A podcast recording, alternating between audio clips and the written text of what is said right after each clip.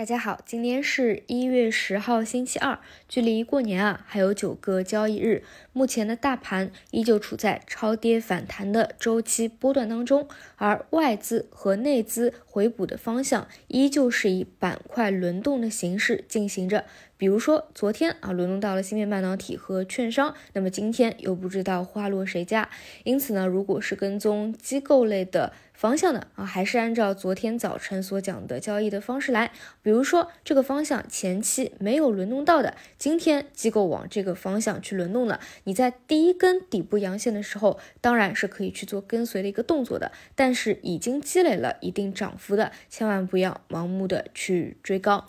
那么什么时候这一个超跌反弹的波段接近尾声，也是有几个关注的节点。首先，第一点就是看机构资金这一轮的回补什么时候完成啊。那么第二点，我们结合量能来看啊，什么时候出现。比较明显的一个缩量，或者说啊一个加速放量上涨的一个情况，也是我们需要去注意的，是否反弹接近尾声的一个信号啊。另外呢，就是因为当下有一个比较明显的节前效应嘛，所以你想在节前立马就持续性的这个放量上来，直接往上进行一个上攻，确实来说是比较不符合当下的一个条件的。所以呢，这个大家还是要去注意一下啊。这个是机构类的方向啊。当下呢，对于各个板块的逻辑啊，我就短期不是不是很想去多说了，因为现在还有一个节前效应嘛，所以我觉得还是关注资金的动向啊，在当下会更加的受用一些啊。当然有一些情况大家还是需要去知道一下的，比如说像大储的方向啊，昨天晚上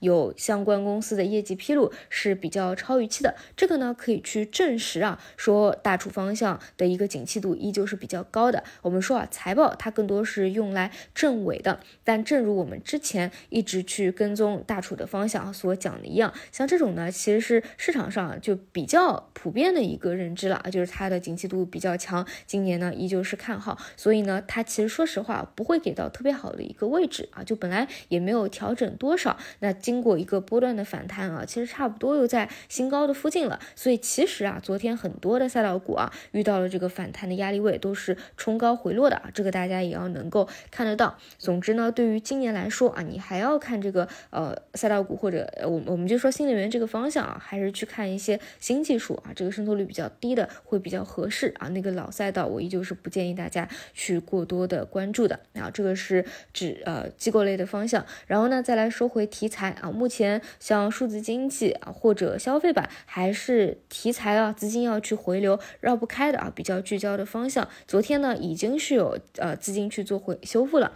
毕竟呢上一周啊。持续是出现一定的亏钱效应的，因此还是那个观点，如果说你纯粹啊是看政策面的啊，你去看它政策的一个预期的本身的趋势类的机构的标的啊，没有出现破位的一个走势，其实拿一个趋势波段就好了啊，就少折腾。然后今天数字经济项啊，主要是关注昨天啊有上板的标的能不能够啊再给出一个溢价或者向上拉升的一个动作啊，再去带动板块能够向上啊这样一个环节。但是说实话，因为你们知道有一些做短线的资金啊，它就是在节前会提前休假的，很多大资金可能现在啊就已经处在一个休假的状态了。所以呢，一些题材的方向啊，在节前相对比较冷清，没有一个呃大的行情在。去比较火爆的去拉升也是比较合理的啊，所以这一块的话就尊重趋势吧。但是呃，数字经济想啊，这个短期出政相关政策细则的一个预期，这个还是有的。所以我说核心的机构类标的其实本身它的趋势也比较健康嘛啊。如果是在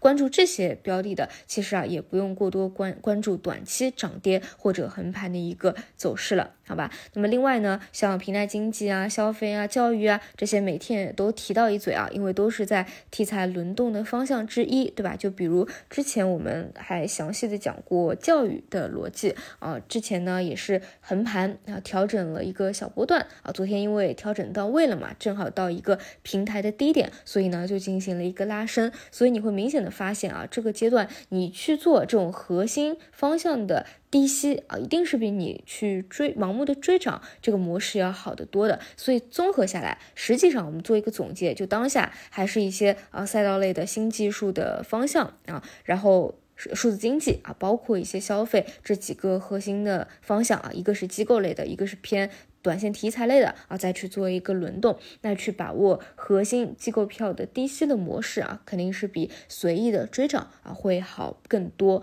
所以呢，如果你在节前还想要参与市场的话，基本上就是去找这个轮动的低吸。然后另外一定要特别注意的就是，我们得持续的观察这一周以内啊，这个呃。反弹的波段啊，是否会有这个结束的信号？这个也是我们从谨慎的角度一定会去考虑的一个问题，好吧？然后中期的观点依旧没有发生变化啊，保持一致，这个基本上也不会发生变化了。以上就是今天早评的内容，那我们午评再见。